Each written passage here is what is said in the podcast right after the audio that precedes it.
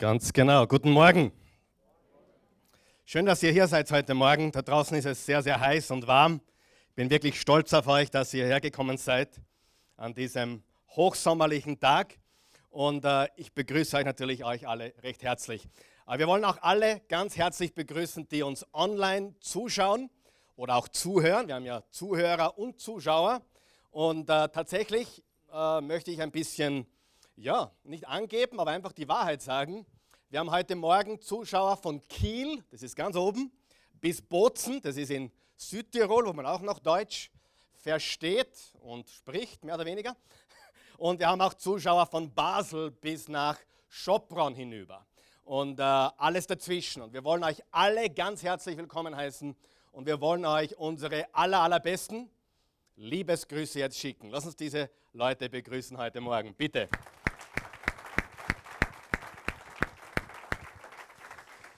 Ja, wunderbar, dass Sie mit dabei sind. Heute haben wir eine Einzelbotschaft und der Titel lautet Stürme. Ich mache das im Sommer hin und wieder, wo ich äh, einmal von einer Serie abweiche und ganz einfach einmal ein paar Einzelbotschaften bringe, so wie letzten Sonntag. Etwas, was mir sehr, sehr tief im Herzen liegt.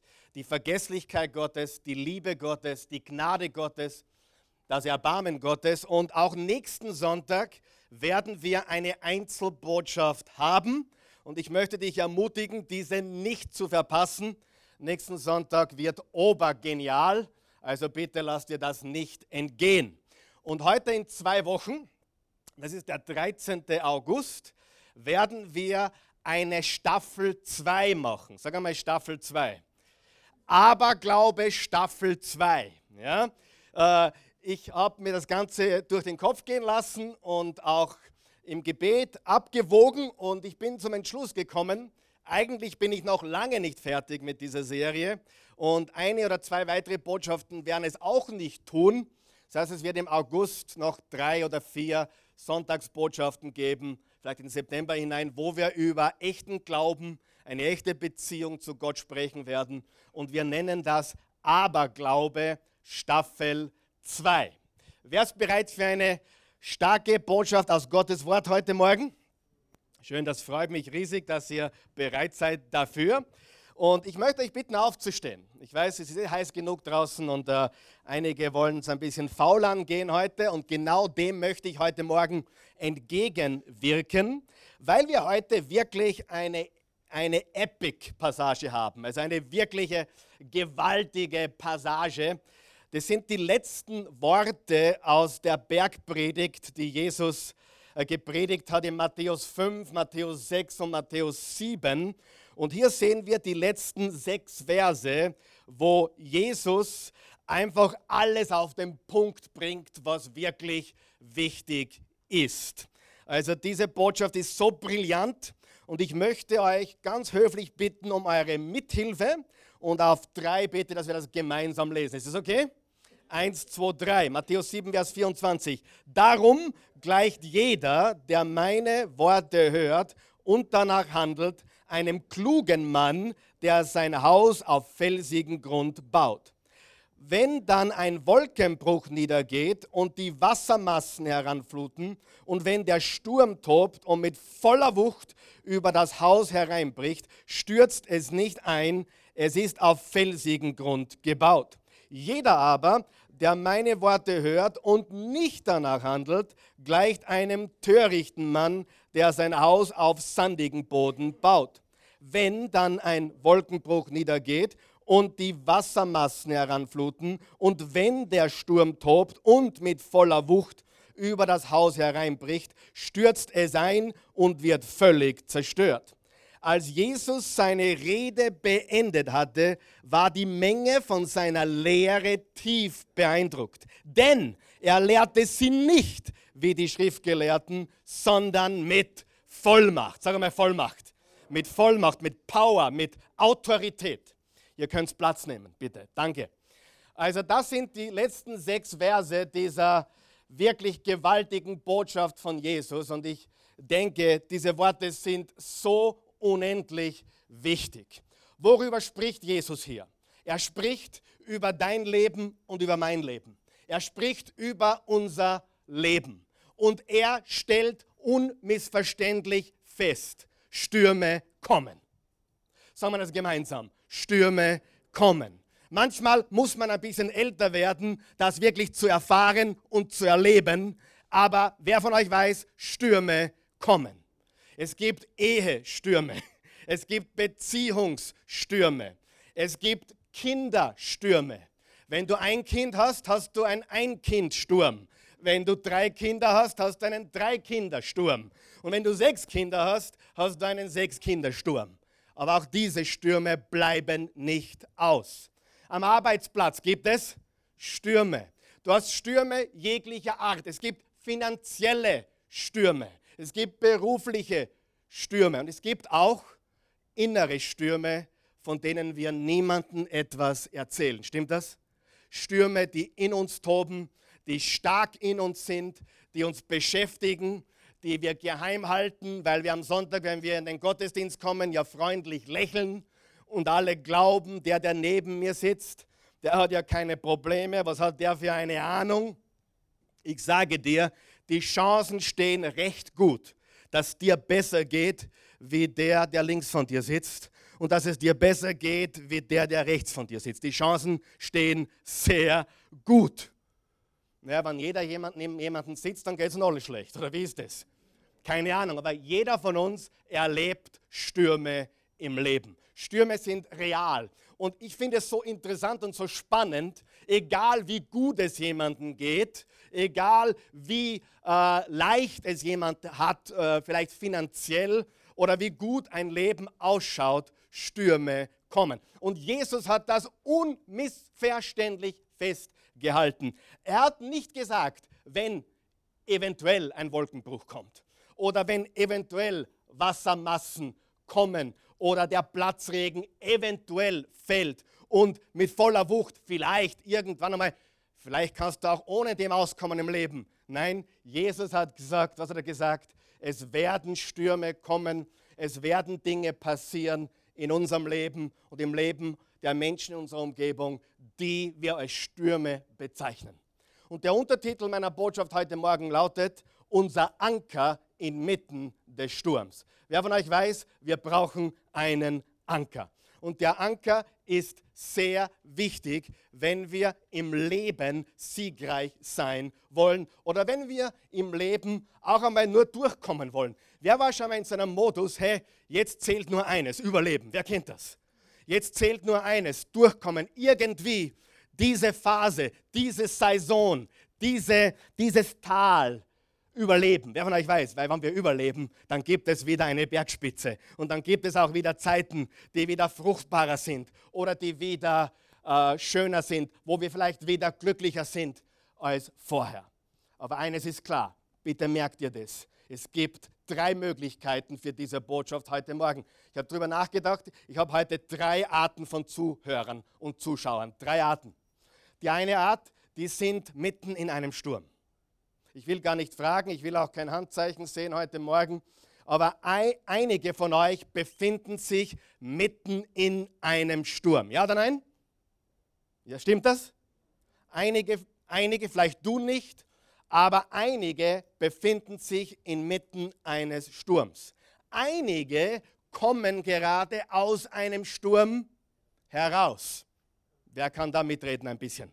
Wer war schon einmal in einem Sturm in seinem Leben? Einen finanziellen Sturm, einen Gesundheitssturm. Den habe ich ganz vergessen zuerst.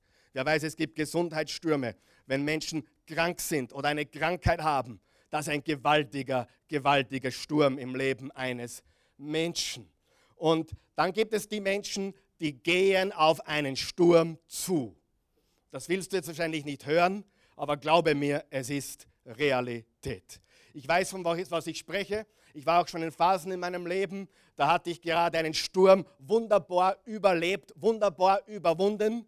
Und ich dachte mir, jetzt habe ich es geschafft. Aber was kommt wieder irgendwann einmal? Der nächste Sturm. Stürme kommen. Das sagt nicht ich, das sagt Jesus. Er nennt es Wolkenbruch, er nennt es Wassermassen, er nennt es mit voller Wucht bricht der Sturm herein. Wer von euch weiß, so gut wir uns vorbereiten, so gut können wir uns gar nicht vorbereiten oft, um auf manche Stürme des Lebens vorbereitet zu sein. Ich habe Menschen erlebt, die haben zu mir gesagt, Karl Michael, gestern haben wir noch eine wunderbare romantische Zeit gehabt. Wir haben noch miteinander geschlafen und heute früh hat er mir gesagt, er will mich verlassen. Habe nicht damit gerechnet, hatte keine Ahnung, ich sah es nicht kommen. Wer weiß, was ich meine? Gewisse Dinge sehen wir kommen und gewisse Dinge können wir gar nicht kommen sehen. Aber die Wahrheit ist, Stürme treffen uns alle. Wenn du zu den Menschen gehörst, die in letzter Zeit ziemlich ruhige See hatten oder ziemlich wenig Wind in ihrem Leben hatten, dann bitte äh, hör einfach gut zu und sei, sei vorbereitet. Schau, dass der Anker in Ordnung ist, falls ein Sturm kommt, wenn der Sturm kommt, dass du vorbereitet bist. Guter Ratschlag? Ja oder nein? Okay? Gut. Also entweder du bist mitten in einem Sturm oder du kommst gerade aus einem heraus oder du gehst auf einem zu. Und in deinem ganzen Leben bist du alle drei Personen. Du wirst Zeiten haben, da bist du mitten im Sturm.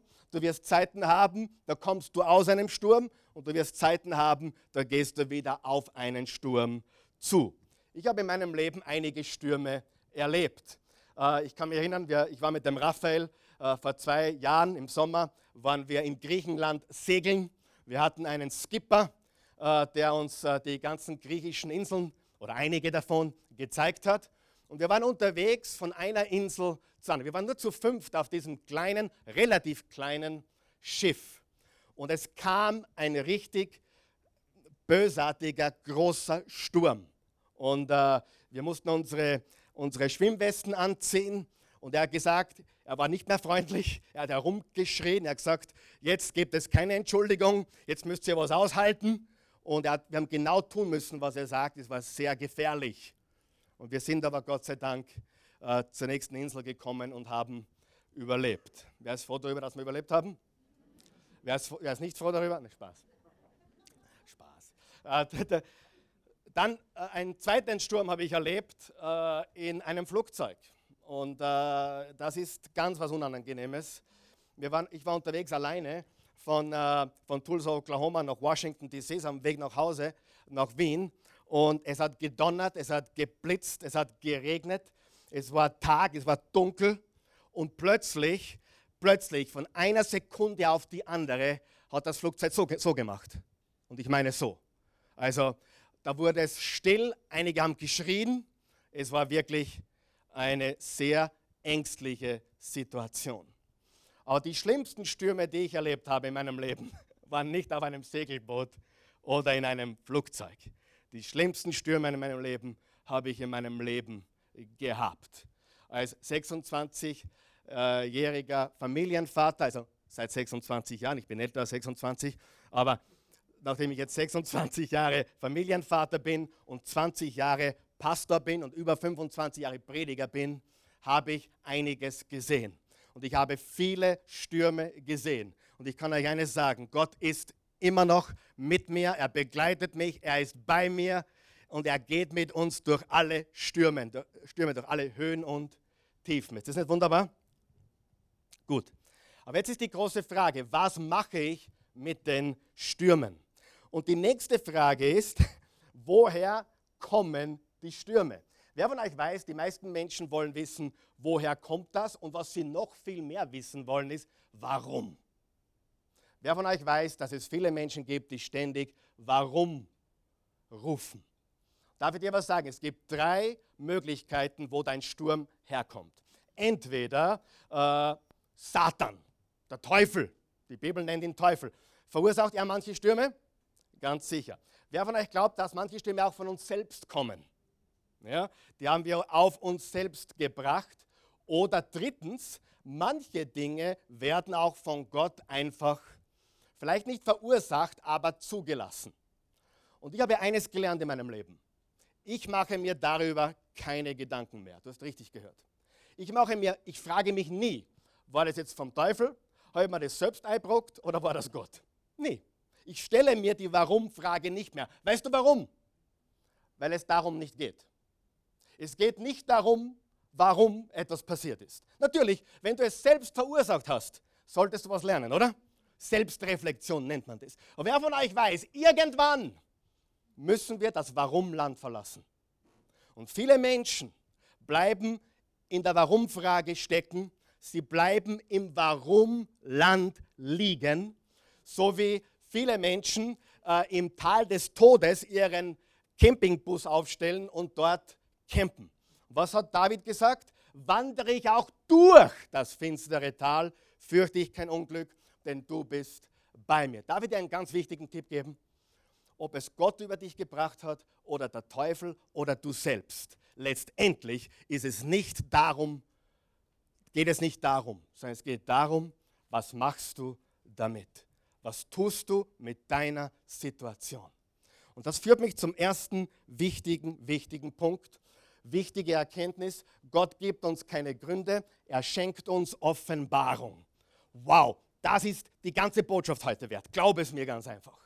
Wenn du das noch nicht einordnen kannst, das ist sehr wichtig. Gott gibt dir keine Gründe. Ich habe Gott gefragt, warum ist das passiert, warum ist jenes passiert, warum, warum ist dies oder jenes. Und sehr selten bekomme ich eine vernünftige Antwort darauf. Weißt du, was er immer sagt? Vertrau mir. Gehorche mir, vertrau mir. Wer von euch weiß, Gott will, dass wir ihm vertrauen mit allem, was in unserem Leben passiert. Und die Warum-Frage, da bleiben so viele stecken und kommen im Leben nicht weiter. Sie sind im Warum-Land und bleiben dort wohnhaft. Und das ist eine ganz gefährliche Geschichte. Gott gibt uns keine Gründe, er schenkt uns Offenbarung. Darf ich dir was sagen? Ich weiß, mein guter Freund, ich erwähne immer den Werner und äh, auch der Robert weiß es und viele hier wissen es. Ohne den Sturm in deines Lebens hättest du Gott noch nicht gefunden. Hallo. Wer von euch weiß, aufmerksam werden wir dann, wenn wir in die Enge getrieben werden. Wer von euch weiß, aufmerksam werden wir dann, wenn wir äh, einen Beziehungssturm haben. Aufmerksam werden wir dann, wenn ein finanzieller Sturm auf uns hereinbricht. Aufmerksam werden wir dann, wenn wir durchs Tal des Todes gehen. Aufmerksam werden wir nicht auf der nächsten Geburtstagsfeier oder in der Diskothek. Aufmerksam werden wir, wenn wir in Stürme geraten, oder? Oh, die, die, die Seglerei vor zwei Jahren, in Kroatien haben wir es auch gemacht, aber vor zwei Jahren, die war so wunderschön, sie war so easy und wir hatten einen der weltbesten Skipper, im wahrsten Sinne des Wortes. Der Profiskipper. Und äh, trotzdem hat er gesagt, hey, die Lage ist ernst, tut die Westen anziehen und tut genau, was ich sage. Hat es nicht leicht angeriert, weil ich werde schreien und ich werde toben, aber wir werden diesen Sturm durchmachen. Und Gott sei Dank, sechseinhalb Tage der siebentägigen Segelreise war wonderful. Sonnenschein, easy, gleiten und so weiter. Und, äh, aber wer von euch weiß, da denkt man nicht an Gefahr. Da denkt man nicht über sein Leben nach. Denken über sein Leben tut man, tut man, wenn man in einen Sturm geratet. Kann es sein, dass der Sturm vom Teufel kommt, aber Gott ihn für dich benutzt? Kann das sein? Kann es sein, dass Gott so gut ist, dass du dir den Sturm selbst eingebrockt hast, weil du so depperte Entscheidungen getroffen hast? Und trotzdem sagt Gott, hey, ich liebe dich so sehr, deinen Mist machen wir jetzt in Dünger. Deinen Mist verwandeln wir jetzt in ein Miracle. Das ist mir jetzt kein deutsches Wort mit dem eingefallen, tut mir leid. Aber Gott nimmt die Dinge und er, er kriegt unsere Aufmerksamkeit in diesen Situationen. Wer kennt das? Ich kenne das zu, zu Genüge. Menschen besuchen die Oase. Sie haben meistens äh, viele, nicht alle, aber viele, die kommen, haben irgendeine Schwierigkeit, haben irgendeine Not, irgendeine Krise, irgendeinen Sturm. Und dann kriegen sie wieder ein bisschen Luft und dann sehe ich sie wochenlang wieder nicht. Freunde, darüber könnte ich drei Bücher schreiben. Und ich, natürlich trifft das auf euch nicht zu, weil ihr seid ja heute da, aber ich habe, ich habe das immer wieder erlebt. Und dann geht es natürlich zwangsläufig wieder bergab. Denn wenn du nur umstandsbezogen Gott dienst und liebst und vertraust, wirst du wieder Umstände erleben, die wieder dich zu Gott bringen. Er ist immer noch gut, er nimmt dich wieder auf, er ist froh darüber und er sagt, hey, du bist schon ein Dümmerchen. Warum rennst immer davon, wenn es dir gut geht und dann, wenn es dir nicht so gut geht, brauchst du mich plötzlich wieder. Und ich weiß es. Ich habe mit vielen Menschen zu tun gehabt, wirklich mit tausenden Menschen zu tun gehabt die letzten 20 Jahre. Und ich weiß, dass Gott Krisen verwendet und dass Gott Stürme zulässt, um unsere Attention zu bekommen, um unsere Aufmerksamkeit zu bekommen. Und viele hier wissen das ganz genau. Ihr wärt nicht hier, ohne dass ihr Schwierigkeiten hattet. Ich meine, ich diene Gott sicherlich nicht wegen der Schwierigkeiten. Ich habe äh, Gott gedient, da ging es mir wunderbar, da, da, da hat alles funktioniert. Und ich habe Gott gedient in den dunkelsten Tälern meines Lebens, weil ich Gott einfach von tiefem Herzen liebe. Mein Glaube ist nicht auf Umstände beruhend, sondern auf meine Liebe zu meinem himmlischen Vater und noch viel wichtiger, seine Liebe zu mir. Ich liebe ihn, weil er mich zuerst geliebt hat. 1. Johannes 4, Vers 19. Wichtige Erkenntnis. Gott gibt uns keine Gründe. Wer von euch weiß, Gott ist uns auch keine Gründe schuldig. Sagen wir das gemeinsam. Gott ist mir keine Gründe schuldig. Er ist mir keine Gründe schuldig. Und solange du glaubst, er ist dir Gründe schuldig, wirst du am, am Platz treten, wie ein Hamster. Du kommst nicht weiter. Du musst das Warum-Land verlassen. Du musst die Warum-Zone hinter dir lassen. Darf ich dir ein Geheimnis verraten? Ob es äh, der Teufel war, ob es das selbst warst oder ob es Gott war, ist völlig egal. Er hat es zugelassen und du hast das Problem jetzt. Und was Gott will in deinem Leben ist, er will dir Offenbarung schenken. Er will nicht, dass du dich mit den Gründen beschäftigst. Er will dir Offenbarung geben. Habe ich recht, wenn ich sage, dass ein Sturm unseren Charakter offenbart? Ja oder nein? Habe ich recht, wenn ich sage, dass ein Sturm unser Fundament aufzeigt? Sieh, das Fundament ist völlig uninteressant. In unserem Haus, äh, ich denke nie über das Fundament nach. Aber wer von euch glaubt, dass das Fundament wichtig ist? Es ist unendlich wichtig. Wann wird das Fundament wichtig? Wenn du in Oklahoma wohnst und es Tornados gibt. Da ist es dann extrem wichtig. Also wir haben letztes Jahr einen Vorbeisausen gehabt, 300 Meter von unserem Haus. Wir haben, äh, wir haben einen Bunker, wo wir reingehen können mit der ganzen Family. Und die Tornados sind lebenswichtig. Da hast Autos durch die Gegend. Ja, das ist äh, gewaltig, was da für eine Power äh, zusammenkommt. Aber die Wahrheit ist, ein Sturm offenbart dich. Und ich sage dir jetzt etwas. Die meisten Menschen kennen sich nicht. Vor allem, wenn es ihnen zu gut geht. Oh, manche sagen, oh, ich habe ein gutes Herz. Bla, bla, bla. Weißt du, was die Bibel sagt, dass du dein eigenes Herz gar nicht kennst?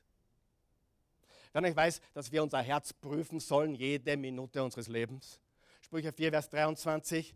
Äh, hüte dein Herz mit allem Fleiß, denn daraus quillt das Leben. Jemand, der behauptet, er hat ein gutes Herz, den tue ich immer herausfordern. Ich möchte gerne ein gutes Herz haben, aber die Wahrheit ist, wir kennen unser eigenes Herz nicht. Aber weißt du was? Stürme offenbaren es. Stürme offenbaren es. Stürme offenbaren deinen Charakter, dein Fundament. Stürme offenbaren, wer Gott für dich ist. Stürme offenbaren deinen Glauben. Zu mir sagte jemand vor neuneinhalb Jahren, als wir den größten Sturm in unserem Leben durchgemacht haben, sagte jemand zu mir ein, zwei Monate danach, übrigens, wir sind immer noch in diesem Sturm, sein Sturm, der wahrscheinlich immer noch tobt, zumindest in unseren Gedanken, in unserem Herzen, wäre auch so ein Sturm, der ist einfach ein Teil deines Lebens. Aber wer von euch weiß, wir können Frieden haben inmitten des Sturms. Wer von euch weiß, Jesus ist der Friedefürst. Und weißt du, uns geht es wunderbar, uns geht es fantastisch.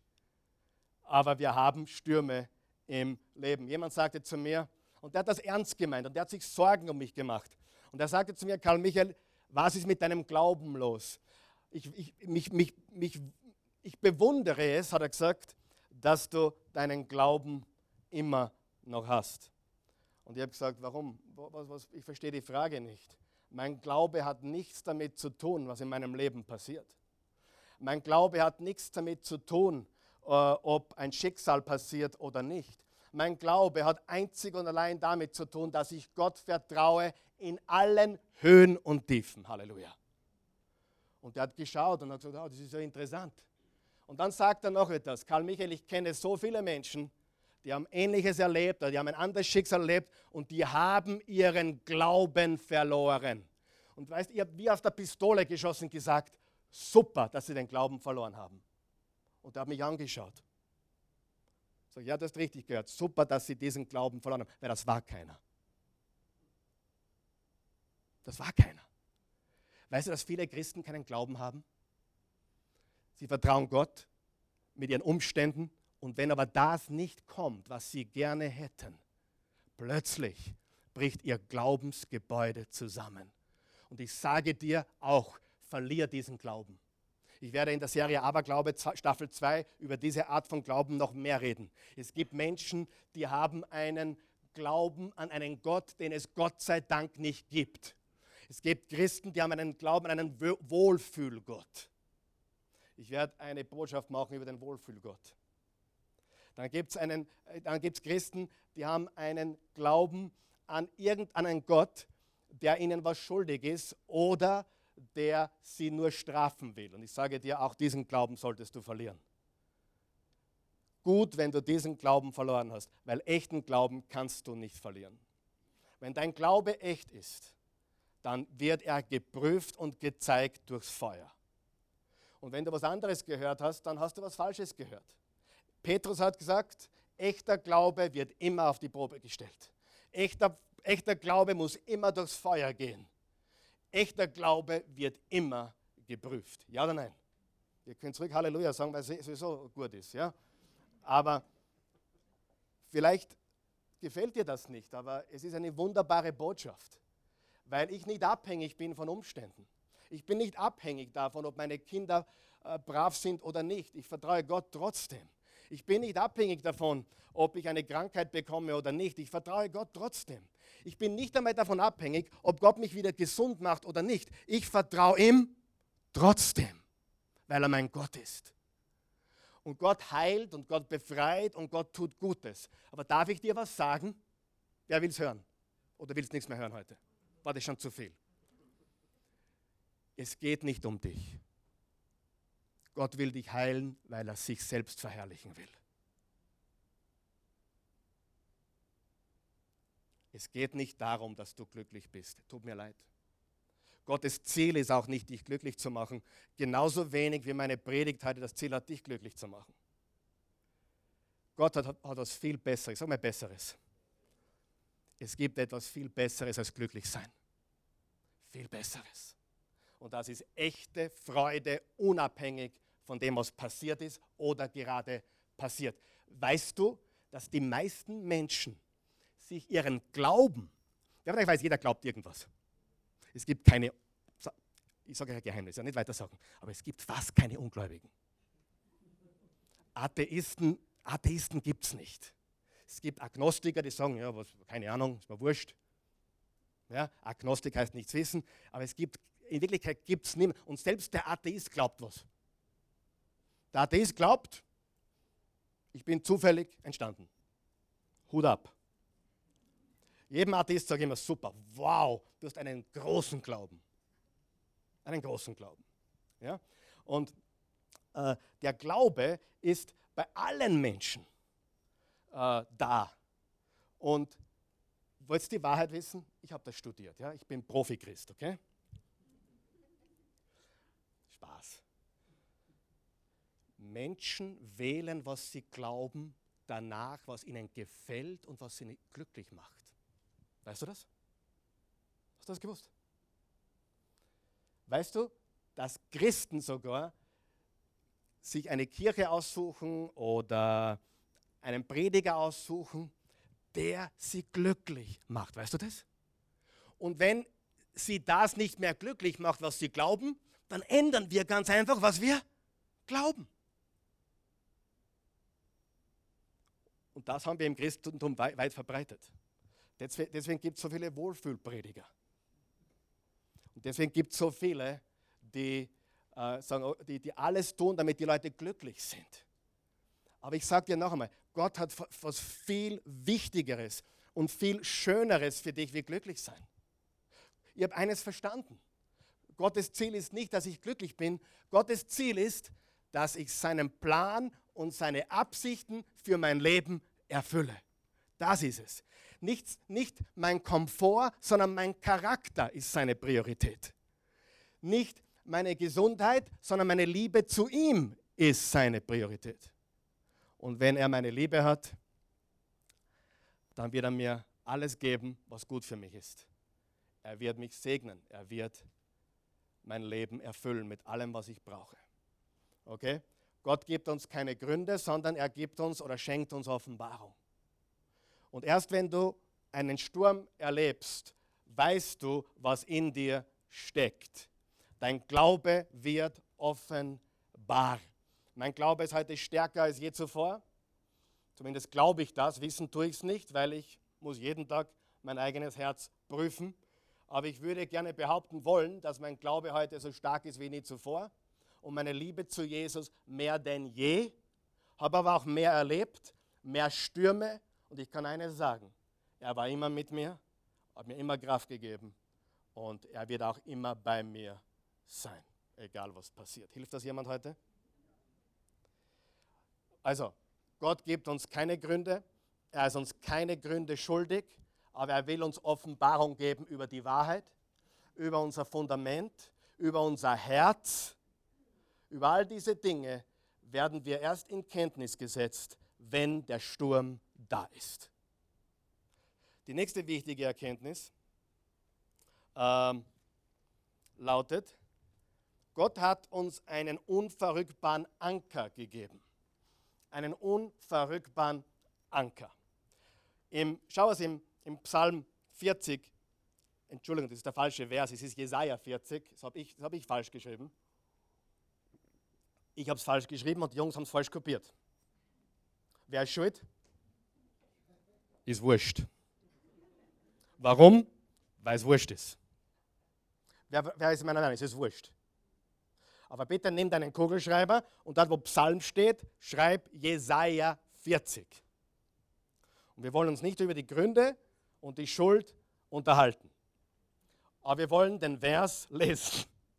Gut? Das Gras verdorrt, hat es heißt, das Gras verdorrt, die Blume verwelkt, aber, aber das Wort unseres Gottes bleibt immer in Kraft. Hebräer 4, Vers 12 sagt, Gottes Wort ist kräftig und lebendig und schärfer als jedes zweischneidige Schwert. Psalm 119, Vers 105 auf deiner Outline. Dein Wort leuchtet mir dort, wo ich gehe.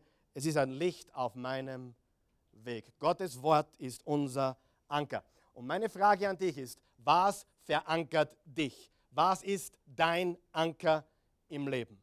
Wer gibt mir recht, wenn ich sage, dass die Menschen da draußen, die keinen Anker haben, die gehen eigentlich auf ein Desaster zu. Wer von euch weiß, keiner bleibt un, äh, keiner kommt ohne Stürme davon. Wer weiß das?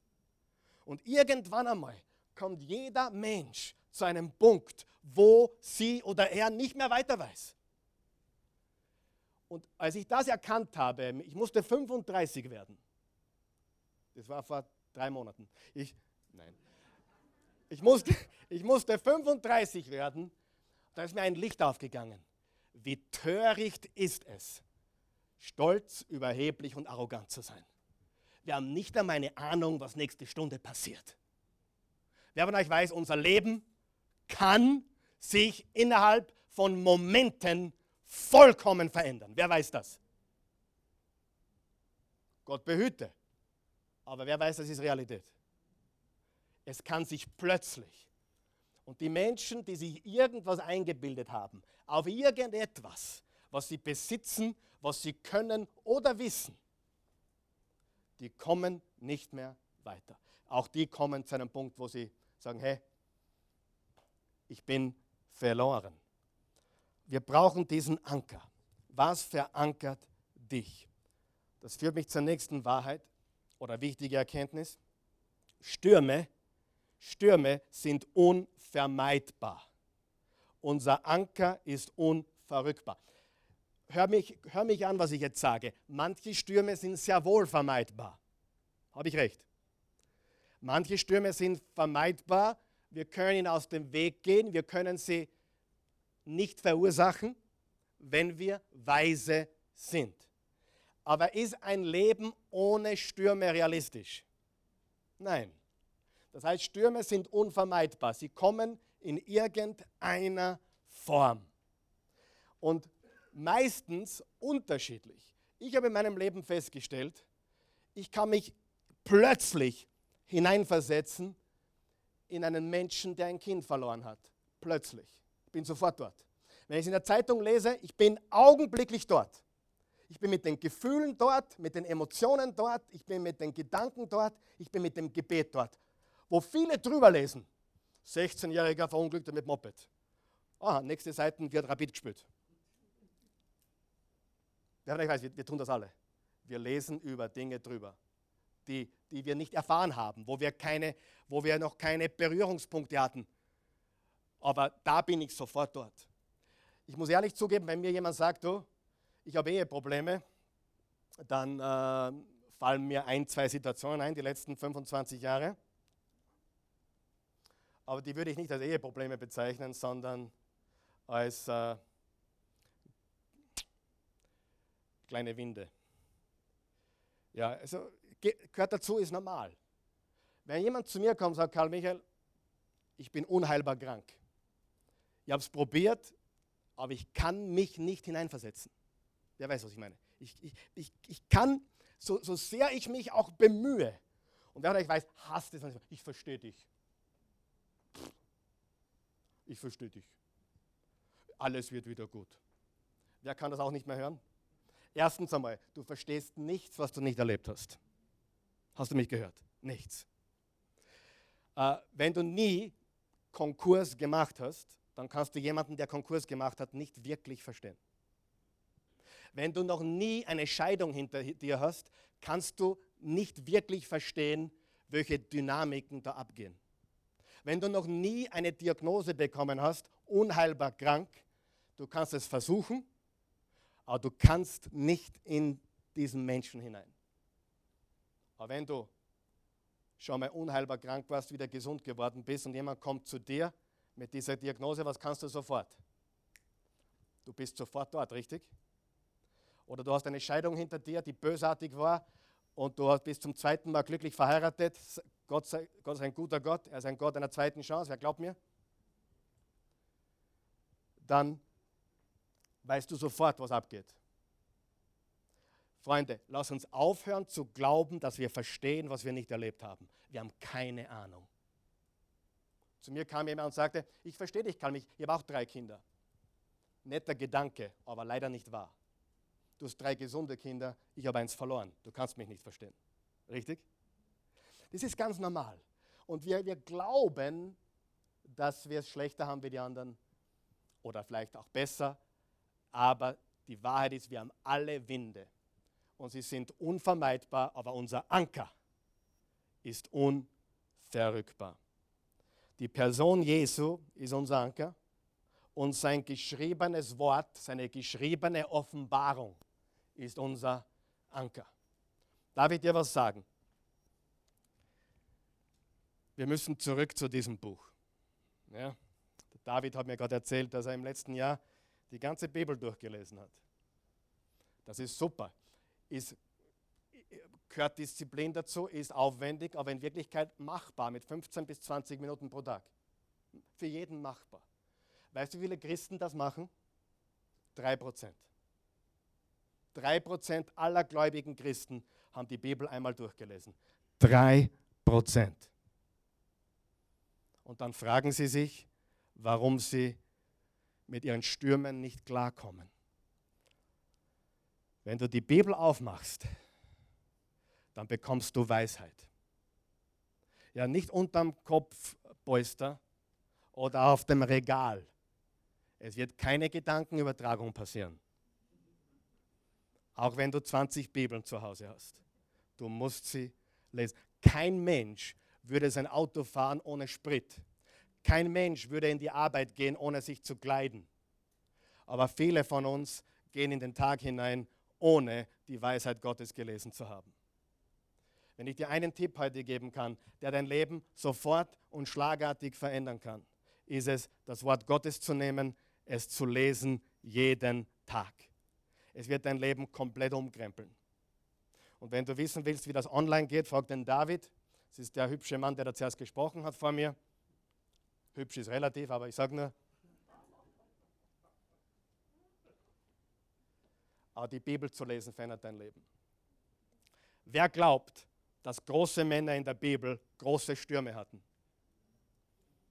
Ja, als ich auf dem Segelboot war mit meinem Sohn von einer griechischen Insel zur nächsten, jetzt wird's lachen, habe ich kurz an Paulus denken müssen. Aber wenige Minuten später habe ich um Vergebung gebeten. Ich sage, Gott, was bin ich für ein, ein Idiot? Ich, äh, äh, ich vergleiche mich mit dem Paulus hier. Die sind 14 Tage und Nächte ohne Essen auf offener See getrieben. Aber Gott war nicht fertig mit ihm. Er kam nach Malta und dann kam er nach Rom. Und in Malta war er gerettet und dann beißt ihn eine Schlange. Wer von euch weiß, jetzt glaubt es ist alles vorbei und dann beißt eine Schlange. Sag einmal, das ist das Leben. Es ist spannend. That's real life. Und so viele Menschen leben mit so einer, mit falschen Erwartungen. Und deswegen sind sie ständig deprimiert.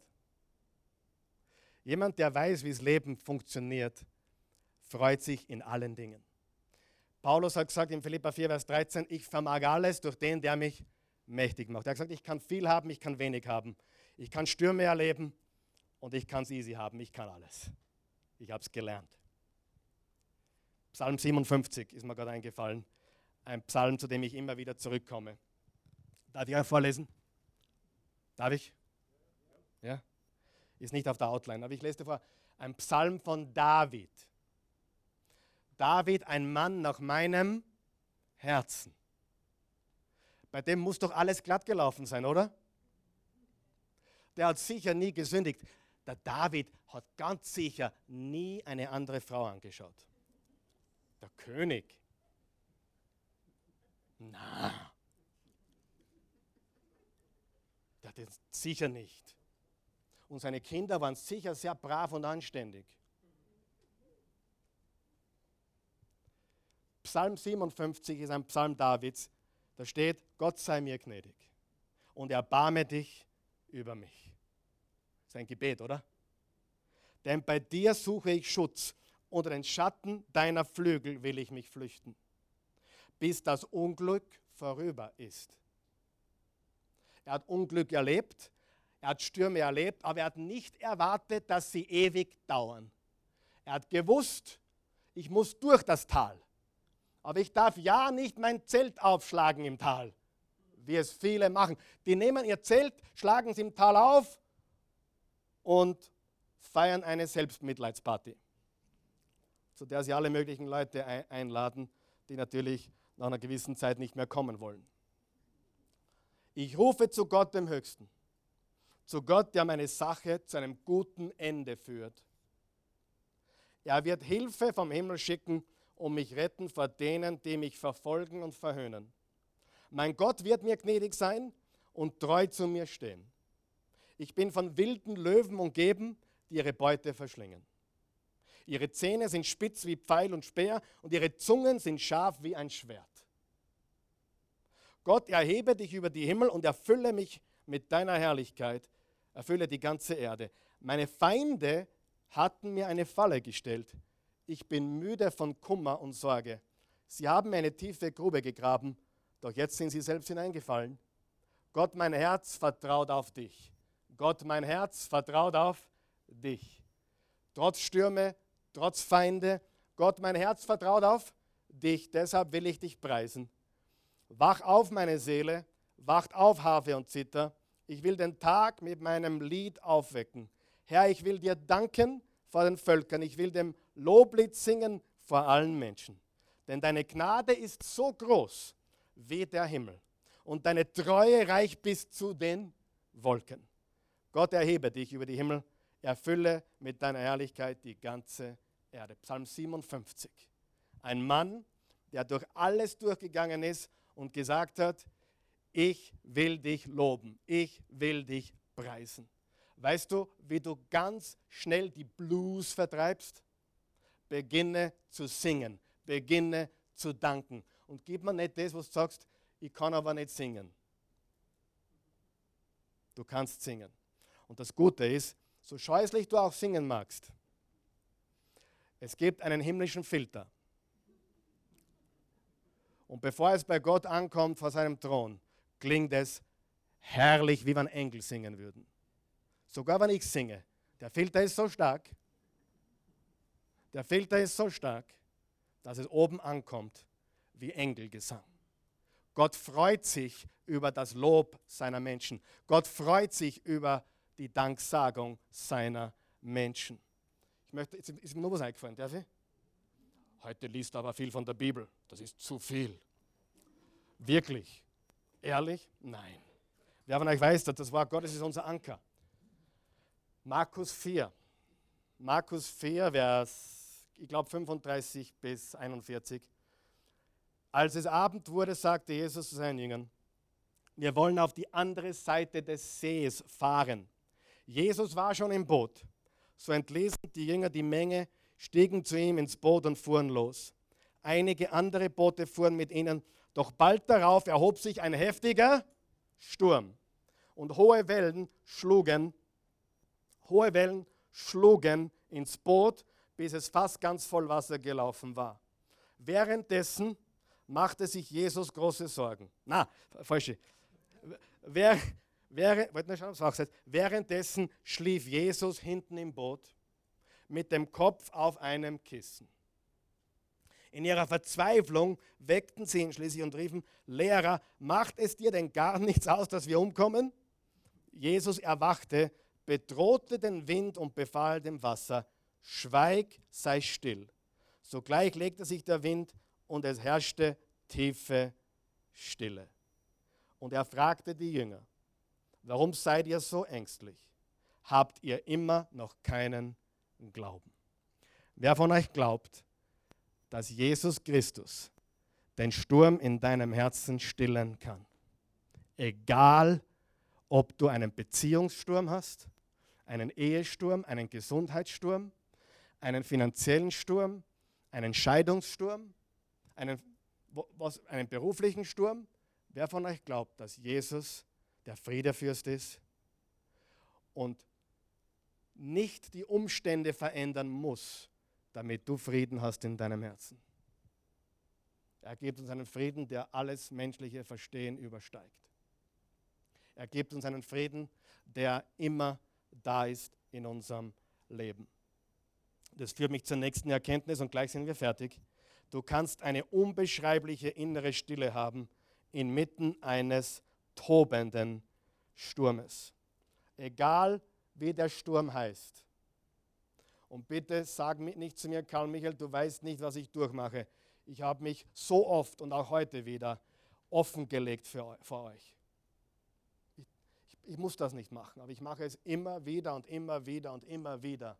Erzähle ich euch aus unserem Leben und unseren Stürmen und unseren Dingen. Wir sind keine Familie, die etwas vorgaukeln will, dass wir perfekt sein oder sonst. Wir haben Stürme in unserem Leben gehabt, große, und wir haben sie immer wieder. Du kannst eine unbeschreibliche innere Stille haben inmitten eines tobenden Sturmes.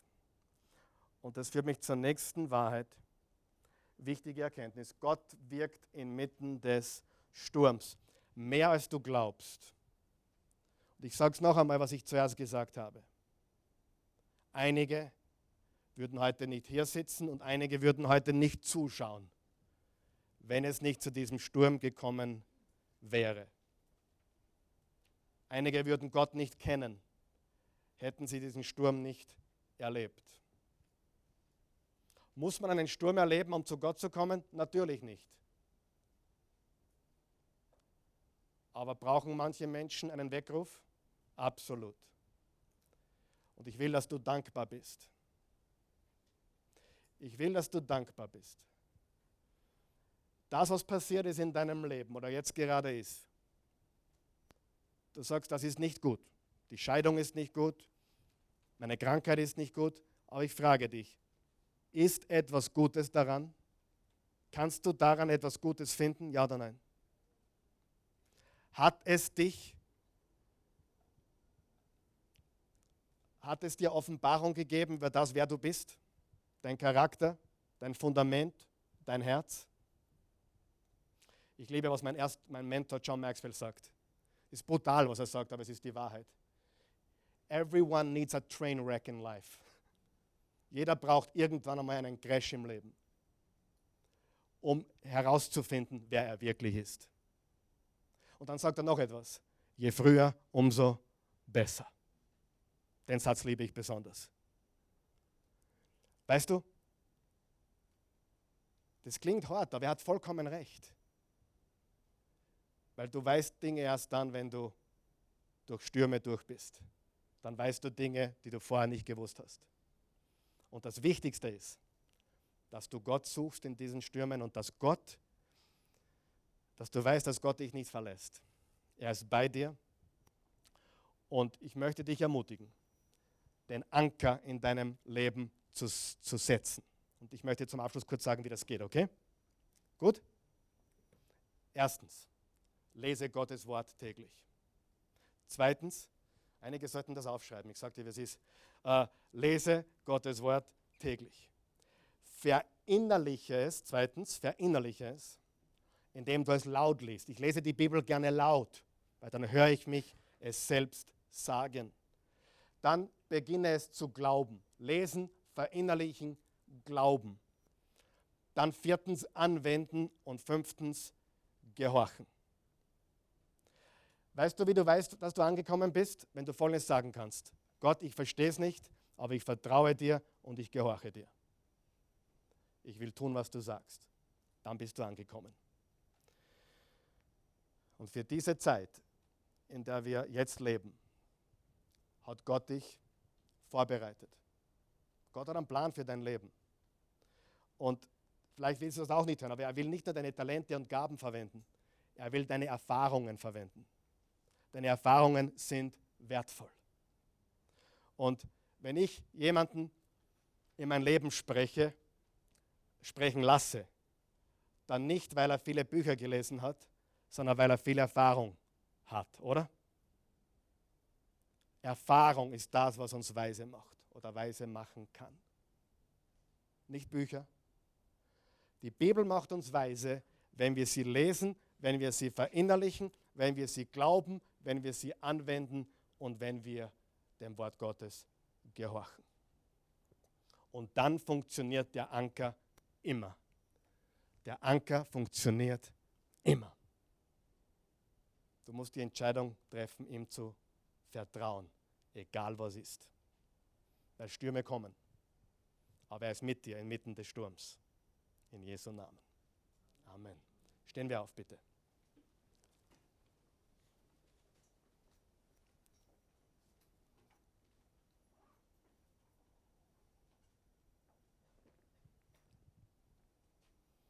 Guter Gott, wir kommen jetzt zu dir im wunderbaren Namen unseres Herrn Jesus. Wir sind dankbar dafür, dass wir hier sind, hier sein dürfen, dass wir jetzt zu dir kommen können, wie wir sind. Gott, dir können wir nichts vormachen, du kennst unsere Gedanken. Du kennst unsere Zweifel, du kennst unsere Sorgen, du kennst unsere Ängste, du kennst unsere Befürchtungen. Du weißt alles. Und vor dir wollen wir heute ganz einfach sagen, dass es uns leid tut, dass wir ja immer wissen wollten, warum und wieso und dass wir dir zu wenig vertraut haben mit dem, was in unserem Leben passiert ist. In Wahrheit ist es egal, ob, ob wir es selbst verursacht haben, ob, ob, ob Satan es war oder ob, ob du Gott es einfach zugelassen hast. Letztendlich haben wir die Situation, wie sie ist. Und wir wollen, dass du uns offenbarst, unser eigenes Herz. Vielleicht willst du aufräumen in unserem Leben. Deine Güte, steht im Römer 2, Vers 4, führt uns zur Umkehr. Deine Güte führt uns zur Umkehr. Und manchmal ist ein Sturm notwendig. Manchmal ist es notwendig, dass wir in eine Krise kommen, in einen Sturm kommen, dass wir aufmerksam werden, dass wir zuhören, dass wir achtsam werden. Und dafür wollen wir dir danken. Wir danken dir nicht für den Sturm, aber wir danken dir dafür, dass du mitten im Sturm da bist und uns nicht verlässt. Wir danken dir dafür, wir loben und preisen dich. Wenn du hier bist heute Morgen oder zusiehst, jetzt, und hast noch keine persönliche Beziehung zu Jesus Christus, er ist der Friedefürst. Und vielleicht bist du an einem Punkt angelangt, wo du sagst, ja, jetzt brauche ich wirklich Hilfe. Dann schau nicht weiter. Er ist die gegenwärtige Hilfe. Er ist die gegenwärtige Hilfe, die du brauchst. Vielleicht bist du auch an einem Punkt im Leben, wo du sagst, pa, alles ist wunderbar. Ich brauche eigentlich nichts, mir fehlt nichts. Schön für dich. Aber ich weiß, irgendwann wird ein Zeitpunkt kommen, da wirst auch du erkennen, dass du Gott brauchst. Die Wahrheit ist, du brauchst ihn jetzt. Und die Wahrheit ist auch, du siehst es nicht. Oder noch nicht. Und ich bete von ganzem Herzen, dass Gott in seiner Güte dich zu ihm zieht und dich aufmerksam macht auf seine Liebe, seine Gnade, seine Güte, seine Treue. Er ist ein guter Gott und er liebt dich mehr, als du dir vorstellen kannst. Glückliche Zeiten sind trügerisch. Einfache Zeiten sind trügerisch. Du brauchst Gott immer. Und wenn du heute die Entscheidung treffen möchtest, Jesus einzuladen in dein Leben, dann beten wir mit dir, wir helfen dir. Guter Gott, ich komme zu dir, wie ich bin. Du kennst mein Herz, du kennst meinen wahren Zustand. Ich habe gesündigt. Ich brauche einen Retter.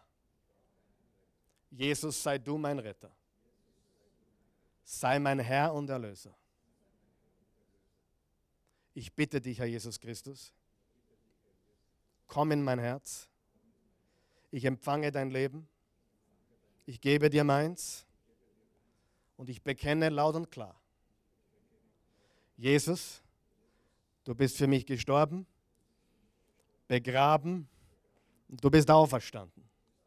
Du lebst. Ich glaube das. Und ich bitte dich, vergib mir alle Sünden. Lass mich von vorne beginnen. Von diesem Moment an bin ich ein neuer Mensch. In Jesu Namen. Amen. Wenn du hier bist heute Morgen und du bist mitten im Sturm, vielleicht bist du sogar heute hergekommen oder vielleicht bist du überhaupt hier, weil du mitten im Sturm steckst. Vielleicht siehst du heute zu, weil du mitten im Sturm bist. Ich kann dir nicht versprechen, dass der Sturm in den nächsten Minuten vorbei ist. Das kann ich dir nicht versprechen. Aber ich kann dir versprechen, dass Jesus mit dir sein wird, dass er dich mit Frieden erfüllt und mit Freude und dass du mit dem Sturm so umgehst, dass du als Sieger hervorgehst. Das kann ich dir versprechen. Wenn du das glauben willst, bete mit mir. Guter Gott, ich komme zu dir. Im Namen Jesu. Jesus, du bist der Friedefürst. Sei mein Friede. Erfülle mich mit deinem Frieden. Du kennst meine Situation. Du kennst meinen Sturm. Ich brauche dich, dass du den Sturm in meinem Herzen stillst. Erfülle mich mit deiner Freude und mit deinem Frieden. Mein Leben gehört dir. Und Jesus, mehr als alles andere, will ich, dass du verherrlicht bist. Es geht mir nicht um mein eigenes Glück. Es geht mir darum, dass ich lebe für dich, für deine Absichten, für deinen Plan. Mach aus mir jemanden, der über den Umständen lebt, der sich nicht hin und her werfen lässt von Umständen, von den Wellen des Lebens, von den Stürmen. Aber lass mich ein Mensch werden oder noch mehr sein, der unabhängig von dem, was ich gerade erlebe, dir danken kann, dich loben kann und im Herzen singen kann. Jesus, ich liebe dich. Ich brauche dich. Danke. Danke, Jesus.